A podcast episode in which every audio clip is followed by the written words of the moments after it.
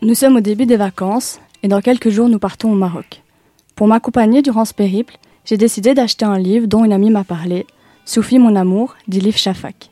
Je voulais faire de ce voyage un voyage spirituel. J'étais en plein questionnement religieux et j'avais besoin de réponses. Je suis née musulmane, ou plus précisément à ma naissance, mon entourage proche a fait de cette religion mienne. Je l'ai suivie comme ma famille l'a suivie. Au fur et à mesure que je grandissais, je prenais conscience de quelque chose, de quelque chose lié aux règles que j'appliquais sans vraiment les questionner. Et j'avais du mal avec cette idée. J'avais du mal à me dire que ma croyance, celle qui rythme ma vie, était un peu comme un trait biologique que j'aurais hérité et sur lequel je n'ai aucune emprise. D'où le début d'une remise en question sur ce qui m'a en partie construite.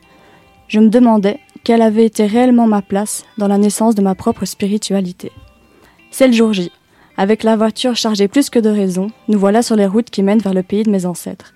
Après quelques heures, j'ouvre le bouquin, je lis la première page, et je suis emporté.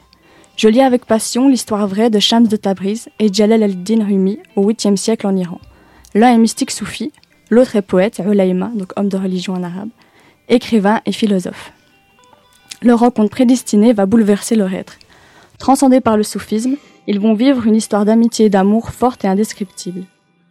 Lorsque je ferme le livre, mes questionnements ont trouvé leur réponse. Je veux devenir soufi. Le soufisme est une branche plus spirituelle de l'islam. Sa philosophie se résume en un mot l'amour. L'amour que Dieu nous porte, l'amour que nous portons à Dieu, l'amour que relie l'homme à l'homme, l'homme au monde, l'homme à l'humanité.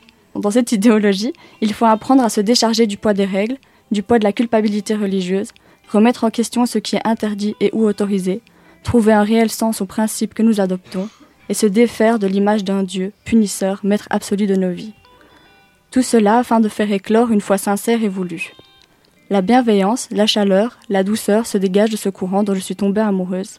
Il correspondait à qui j'étais. Cet islam est universel parce qu'à travers la religion, il fait exister l'autre, peu importe sa croyance. Il y a plus de mille ans, des personnes avaient un regard qui allait au-delà de ce qui est perceptible. Apprenons d'eux.